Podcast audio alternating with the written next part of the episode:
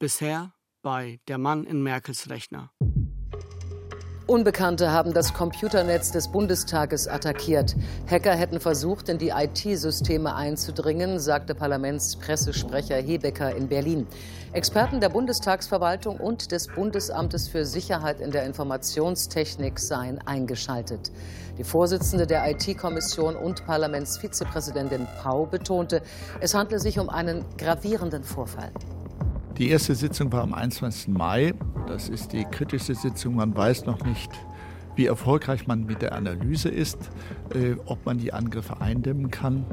Da sind ja wirklich geheime Dokumente, es wird alles geheim gehalten. Ne? Man braucht für bestimmte Unterlagen Sicherheitseinstufungen und so weiter. Und dann weiß man aber gar nicht genau, ist man eigentlich betroffen? Kann man eigentlich noch vertraulich miteinander kommunizieren oder nicht? Als wir mit dem Podcast hier angefangen haben, haben wir in unseren alten Notizblöcken geblättert. Wir haben Zeitungsartikel von 2015 gelesen und mit Leuten geredet, wie sie den Bundestagshack und die Zeit danach erlebt haben. Und wenn wir mit dem Blick von heute auf die Zeit direkt nach dem Hack schauen, dann ist da ein großer Gegensatz. Das eine ist, was in der Öffentlichkeit gesagt wurde, nämlich fast gar nichts. Der Cyberangriff auf den Bundestag ist zu Ende. Die Hacker sind weg das IT-System neu aufgesetzt, alles läuft wieder normal. Dass sich Hacker womöglich 16 Gigabyte geschnappt haben, Texte, E-Mails, Dokumente, das ist vergessen und vorbei. Zumindest in der Öffentlichkeit. 2015 ist das Jahr, in dem Hunderttausende Menschen nach Deutschland flüchten. Es ist die Zeit von Terroranschlägen des IS, Bataclan in Frankreich. Die Politik beschäftigt sich mit diesen Themen. Und dann gibt es da noch das, was man sich in kleinen Runden erzählt, sobald die Mikrofone aus sind und die Kameras abgebaut werden, wenn nur noch wenige Leute da sind. Wir können mit ranghohen Beamten reden, unter vier Augen. Teilweise kennen wir sie seit Jahren, deshalb sprechen sie offener. Beim Verfassungsschutz und beim Bundesnachrichtendienst sieht es ganz anders aus. Dort geht man schon früh davon aus, dass die Hacker, die im Bundestag waren, für den russischen Geheimdienst arbeiten.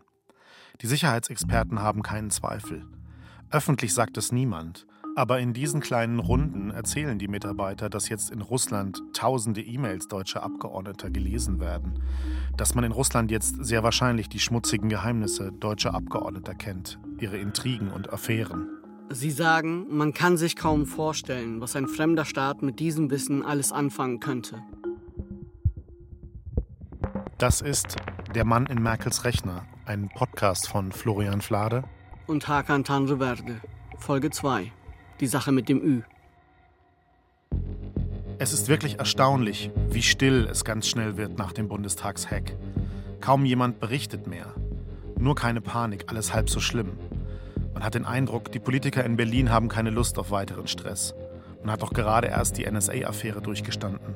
Russland hat die Krim besetzt, in der Ostukraine herrscht Krieg, in Amerika wird bald ein neuer Präsident gewählt. Soll man da jetzt wirklich noch einen Konflikt mit Moskau aufmachen? Lieber einfach nicht drüber reden. Welche Abgeordneten betroffen gewesen sind, kein Kommentar. Manchmal wird uns in Gesprächen sogar gesagt, nee, nee, die Kanzlerin, die ist nicht betroffen, obwohl sie es ist. Ein Jahr nach dem Bundestagshack ist dann auf einmal Schluss mit der Coolness. But in the midst of all that ongoing and breaking news today and into tonight, a political and international bombshell. Hillary Clinton's presidential ambitions have an Achilles heel. Emails lost, found, hacked. The Russian government is again denying any involvement in the hacking of the Democratic National Committee. Hacking the emails was just the first part of the operation. The second was publishing them. Who's behind DC leaks? Another Russian hacking team, Fancy Bear, began targeting the Democratic Party. The security firm believes that the group Fancy Bear works for the GRU, which is the Russian Military Intelligence Service. Juni 2016, Wahlkampf in den USA. Bald wird ein neuer Präsident gewählt. Die Kandidatin der Demokraten heißt Hillary Clinton. Der Kandidat der Republikaner ist ein gewisser Donald Trump. Und plötzlich tauchen diese geleakten E-Mails auf. Hacker haben sie gestohlen sehr viele E-Mails. Tausende werden es in den kommenden Monaten sein. Ab Oktober, in der Hochphase des Wahlkampfs, werden sie im Wochentakt veröffentlicht. Es sind die E-Mails von Clinton, ihrem Wahlkampfmanager John Podesta und vielen anderen hochrangigen Demokraten. A pair of teams of Russian hackers has apparently broken into the servers controlled by the DNC and has stolen their collected research, their opposition research detailing the various dealings of Donald Trump. Schnell gibt es eine Vermutung, wer hinter dem Hackerangriff stecken könnte. Welcome back to the lead. This just into CNN. Russian hackers managed to infiltrate the computer network at the Democratic National Committee. And what information did they apparently zero in on? Well, the opposition research file on one Mr. Donald J. Trump. Well, we do know first off that this was a very sophisticated hack. The cybersecurity firm Der russische Militärgeheimdienst soll die Demokraten in den USA gehackt und dann E-Mails veröffentlicht haben, um damit gezielt die Wahl zu beeinflussen. IT-Sicherheitsexperten kennen die Hackertruppe.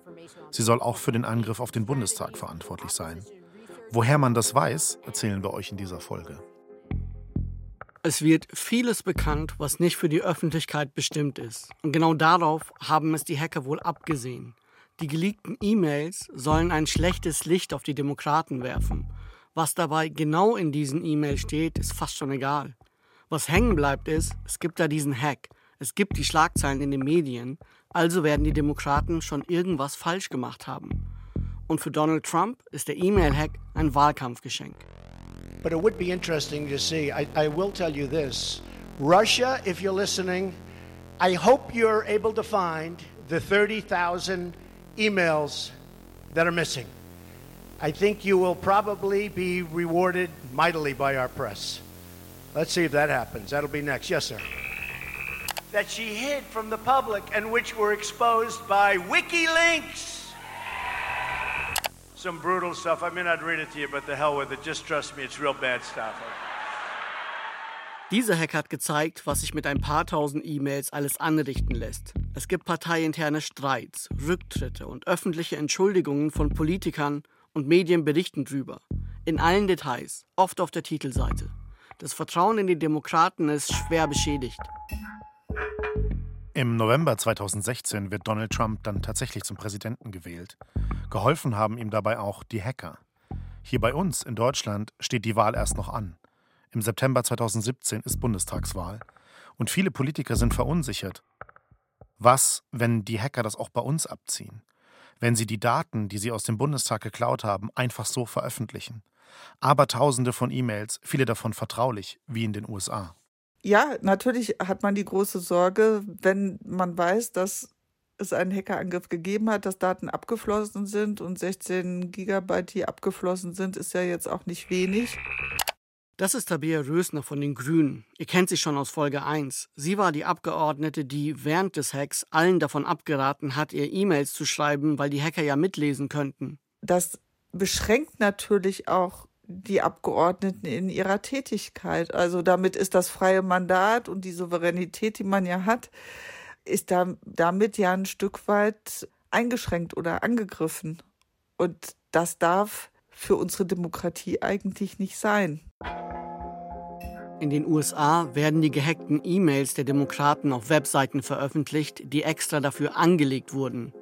Eine der Seiten hatte den Namen dcleaks.com, wie Washington DC.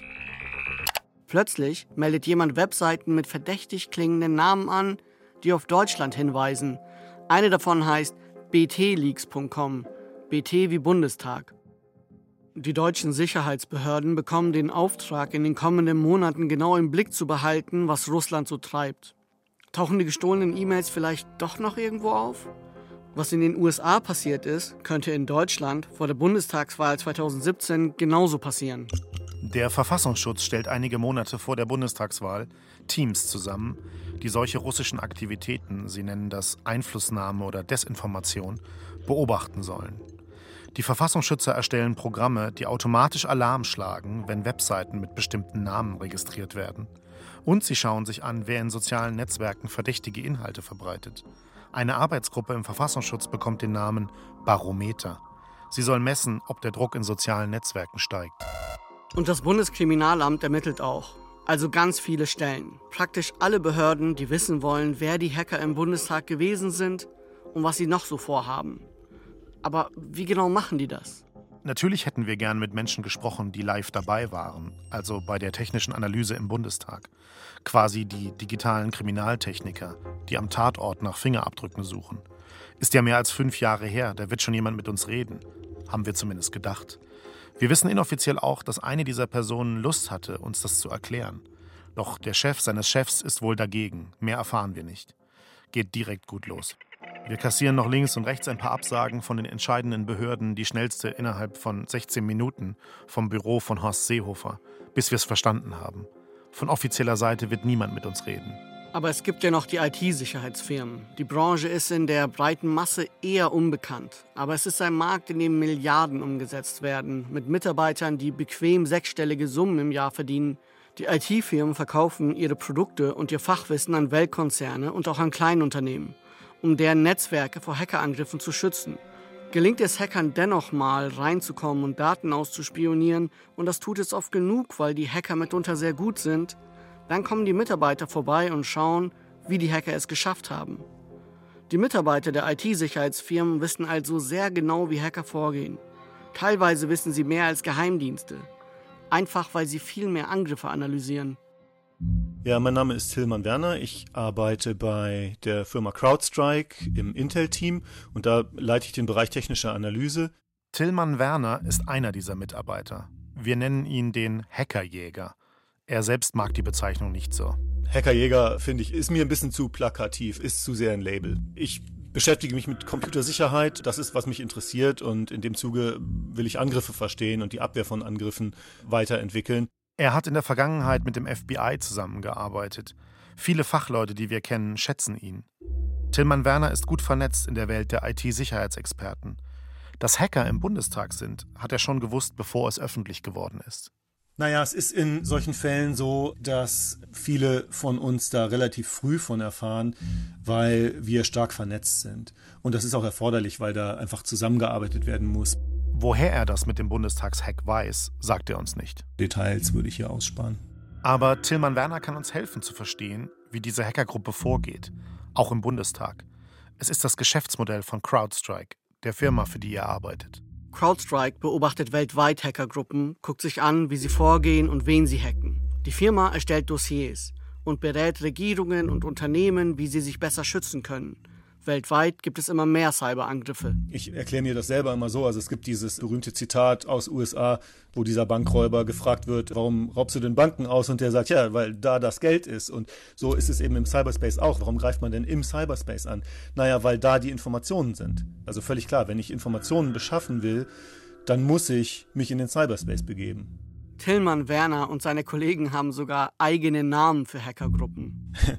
Das ist natürlich in einer gewissen Weise so ein Marketing-Gag. Also wir wollen den Gruppen gerne griffige Labels geben. Und die Labels machen es einfacher, sicherzustellen, dass jeder weiß, wovon man spricht. Wir haben uns irgendwann dafür entschieden, die Wappentiere der jeweiligen Länder zu nehmen. Also im Fall von Russland ist das eben der Braunbär. Die Hacker im Bundestag, die nennt Tillmann Werner deshalb Fancy Bär, der schicke Bär. Hackergruppen, die anderen Staaten zugeordnet werden, sind auch nach Tieren benannt. Und im Falle Chinas ist es natürlich der Panda-Bär. Dann gibt es die Katze für Iran. Die Gruppe Fancy Bear beobachtet er seit Jahren. Boah, da muss ich mal im Gedächtnis kramen. Ich glaube, das war wahrscheinlich irgendwie um 2014 herum. 2013 vielleicht, 2014. Also wenn ich mich recht erinnere, war die Arbeitshypothese, also sagen wir mal um 2014 herum, dass es sich hier um eine russische Gruppe handelt, eine staatlich gesteuerte russische Gruppe, also wahrscheinlich eine nachrichtendienstliche Behörde, aber viel weiter ging es da nicht. Viele der großen IT-Sicherheitsfirmen fangen damals an, sich für mehr zu interessieren als nur für Trojaner. Sie wollen wissen, wer genau diese Trojaner entwickelt. Dann hat man angefangen zu verstehen, dass da tatsächlich jemand sitzt, der Malware mit einem bestimmten Ziel geschrieben hat ja, und der jetzt was damit machen will. Entsprechend gab es damals eine vage Vorstellung, eine grobe Vorstellung, ja, wir haben es hier wahrscheinlich mit einem russischen Akteur zu tun, aber konkreter wurde es dann erst im Laufe des Jahres 2014, 2015, wo diese großen Angriffe, die dann auch breit in der Öffentlichkeit diskutiert wurden, stattgefunden haben. Wie zum Beispiel der Hack auf den Bundestag. Ja, der Bundestagshack ist einer dieser größeren Hacks, genau. Doch woher weiß Tillmann Werner überhaupt, dass es ein und dieselben Hacker sind? Am Ende ist alles, was er anschaut und analysiert, Software auf einem Rechner. Codes, Zahlen, Programme. Aber CrowdStrike analysiert eben nicht nur einen Angriff, sondern hunderte. Tillmann Werner sagt, wir sollen in Analogien denken. Das mache es einfacher. Wir sollen uns zum Beispiel einen Künstler vorstellen. Ich bediene mich gern dieser Maler-Analogie. Wenn man jetzt irgendwie so ein Bild betrachtet und wissen will, wer hat das gemalt, dann guckt man sich auch den Pinselstrich an und die Farbwahl und auch die Art und Weise, wie da Motive in Szene gesetzt werden. Und so ähnlich ist das hier auch. Auch Hacker haben eine eigene Handschrift, einen Pinselstrich, der sie einzigartig macht. Im Fall des Bundestags geht es unter anderem um die Schadsoftware, die die Hacker benutzt haben. Weil spezielle Malware zum Einsatz kam, die exklusiv mit dieser Gruppe assoziiert wird. Also das war im Prinzip von Anfang an klar, dass es sich hier um diese Gruppe handelt. Malware ist ein anderes Wort für Schadsoftware, Trojaner und so weiter. Die Art, wie diese Malware geschrieben ist, liefert den IT-Spezialisten Hinweise auf den Menschen, der diesen Code geschrieben hat. Auf einmal hat man einen Mensch, der fehlbar ist, der Fehler macht, der von einer bestimmten Motivation angetrieben ist. Genau diese Fehler sucht Tillmann Werner. Und CrowdStrike guckt sich ja nicht nur einen Cyberangriff an, sondern hunderte. Sie schauen zum Beispiel, um welche Uhrzeit die Hacker aktiv gewesen sind. Das können sie ja sehen, weil sie den Unternehmen helfen, die Hacker aus den Netzwerken zu werfen. Sie gucken sich die Software sehr genau an, die die Hacker einsetzen. All diese Informationen enthalten Zeitstempel. Wann ein Dokument geöffnet wird, wer es zuletzt bearbeitet hat, zu welchen Zeiten überhaupt Befehle ausgeführt werden auf dem Rechner. CrowdStrike und andere Firmen folgen diesen Spuren. Es sind Abertausende und gucken, wie die Hacker in den Netzen vorgehen, über welche Server sie kommen. Bei dieser großen Analyse fallen plötzlich ganz spannende Dinge auf, die man erst dann sieht, wenn man die Gruppe über Jahre verfolgt. Ein Beispiel. Die Hacker von Fancy Bear haben anscheinend feste Arbeitszeiten. 8 bis 18 Uhr, Moskauer Zeit. Das sind typische Bürozeiten. Das hat nichts zu tun mit dem Klischee von Hackern in Hoodies, die tief in der Nacht auf ihren Tastaturen rumtippen mit Pizza und Cola nebendran. Das sind eher Beamte. Es ist ein stinknormaler Job, womöglich mit Gossip in der Kantine. Bestimmte Verhaltensweisen lassen sich eben doch sehr schwer fälschen. Also gerade wenn man jetzt vermutet, dass der Akteur aus dem nachrichtendienstlichen Umfeld kommt, dann kann man davon ausgehen, dass die Personen auch in Sicherheitsbereichen arbeiten müssen, zu denen man nicht ständig Zugang hat. Und da gibt es eben dann auch Bürozeit. Und Tillmann Werner erzählt uns noch etwas. Die Hacker von Fancy Bear sind offenbar nicht besonders vorsichtig. Es wird häufig als Smash-and-Grab-Einstellung oder Philosophie bezeichnet. Das heißt, die Gruppe geht irgendwo rein, kompromittiert Netze. Wie ein Elefant im Porzellanladen bewegen sie sich da durchs Netz und holen sich die Informationen, die sie wollen, ohne groß darauf zu achten, fällt das auf? Auf welchem System befinde ich mich hier überhaupt? Also sorgfältige, vorsichtige Planung und so weiter, würde ich jetzt sagen, ähm, ist nicht deren Merkmal. Und das ist etwas, was auch im Bundestag sofort auffällt. Wir haben das ja in der ersten Folge schon erzählt. Die Hacker müssen den Tatort ganz schnell verlassen, Hals über Kopf. Ihre Trojaner, also ihre Hacking-Werkzeuge, haben sie einfach dagelassen. Sie hatten keine Zeit, ihre Spuren zu verwischen. Es sind diese Spuren, die die Hacker auch im Netz des Bundestages hinterlassen haben. Und die Ermittler schauen sie sich jetzt ganz genau an. Sie finden jede Menge Fehler, angefangen mit einem Kürzel, das ihnen auffällt. OSZE, die Organisation für Sicherheit und Zusammenarbeit in Europa. Das ist eine internationale Organisation mit Sitz in Wien. Die Hacker sind anscheinend nicht nur im Bundestag, sondern sie sind parallel auch in den Netzen der OSZE. Und dann haben sie anscheinend einfach vergessen, in welchem der beiden Netzwerke sie gerade unterwegs sind. Das erzählen uns Leute, die wissen, was im Bundestag passiert ist. Als wir die OSZE fragen, bestätigt die Organisation, ja, wir wurden im Mai 2015 gehackt. Und wenn diesen Hackern solche Flüchtigkeitsfehler passieren, was machen die eigentlich, wenn die mal richtig Druck haben? Na, dann machen sie richtig große Fehler, wie zum Beispiel am 7. Mai 2015. Das ist der Tag, an dem einer der Hacker merkt, wo er sich gerade befindet. Im Abgeordnetenbüro der Bundeskanzlerin Angela Merkel. Das ist der Mann in Merkels Rechner. Der, nach dem schon bald das Bundeskriminalamt jagen wird. An diesem Tag schreibt der Mann eine Software. Es gibt zu dem Ding ein paar Sachen zu sagen. Das erste ist, es ist ganz offensichtlich, dass dieses konkrete Tool nur für einen Zweck geschrieben wurde, nämlich für den Zweck von einem System, im Bundestag Daten abzuziehen, nämlich aus dem Abgeordnetenbüro von Angela Merkel. Noch interessanter als das Abgeordnetenbüro wäre natürlich das Kanzleramt, wo die Regierungsarbeit stattfindet. Doch dort sind die Rechner auch besser geschützt. Vielleicht weiß das der Hacker, vielleicht auch nicht. Da können wir nur spekulieren. Tillmann Werner aber kennt die Software, die der Hacker im Abgeordnetenbüro einsetzt.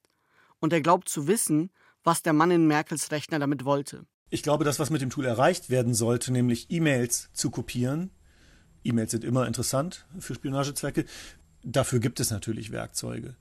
Aber es scheint so zu sein, dass dieser Angreifer da nichts parat hatte. Die hatten in ihrer Toolbox nichts, was sie unmittelbar einsetzen konnten. Und deshalb haben sie etwas selbst entwickelt. Wenn man sich jetzt genauer diese Malware anschaut, dann wird auch noch klar, die wollten das auf eine Art und Weise machen, die nicht auffällt. E-Mail-Programme wie Outlook sind ja die ganze Zeit geöffnet. Und die Hacker wollen nicht Daten stehlen, während das Programm gerade genutzt wird. Das könnte ja zu Problemen führen. Also schreibt der Mann in Merkels Rechner ein Programm, das eine Kopie des E-Mail-Postfachs erstellt, um einfach auf diesem Weg die E-Mails zu klauen. Jetzt kann man davon ausgehen, dass das unter Zeitdruck entwickelt wurde, denn wenn man da Zugriff hat, geht ein Zeitfenster auf, wo man Daten abziehen kann, bis man entdeckt und rausgeschmissen wird. Das erhöht natürlich die Wahrscheinlichkeit von Fehlern, dieser Zeitdruck. Der Hacker hat es eilig und er macht fatale Fehler. Er vergisst, dass es in der deutschen Sprache Umlaute gibt. Ein Rechner ist dumm man muss ihm Schritt für Schritt sagen, was man von ihm will und worauf er achten muss. Würde man mit ihm sprechen, dann würde das ungefähr so klingen. Lieber Rechner, die deutsche Sprache hat Umlaute. Wenn du also ein U siehst mit so zwei Punkten drüber, mach da bitte ein Ü draus. Das macht der Rechner dann. Bekommt der Rechner hingegen keine Anleitung, ist die deutsche Sprache nicht installiert, dann kann er mit deutschen Wörtern nichts anfangen. Der Rechner verwandelt das Wort Büro in B Fragezeichen RO. Der Mann in Merkels Rechner kopiert den Dateipfad. Der soll ihn ins Abgeordnetenbüro der Kanzlerin bringen, zum E-Mail-Postfach. Aber er vergisst die Sache mit dem Ü. Sein Programm verwandelt es in ein Fragezeichen. Da steht dann C Doppelpunkt Backslash Users Backslash Merkel, dann ganz viel anderes Zeug und dann Outlook Backslash Abgeordneten E-Mail B Fragezeichen RO. So ein Ordner gibt es nicht. Deshalb scheitert der Versuch zunächst. Außerdem hinterlässt der Hacker noch mehr Spuren. Wenn du Software programmierst, ob für gute Zwecke oder böse, dann gibt es spezielle Programme dafür. So wie du Outlook verwendest, wenn du E-Mails schreibst. So verwendest du andere Programme, wenn du Code schreibst.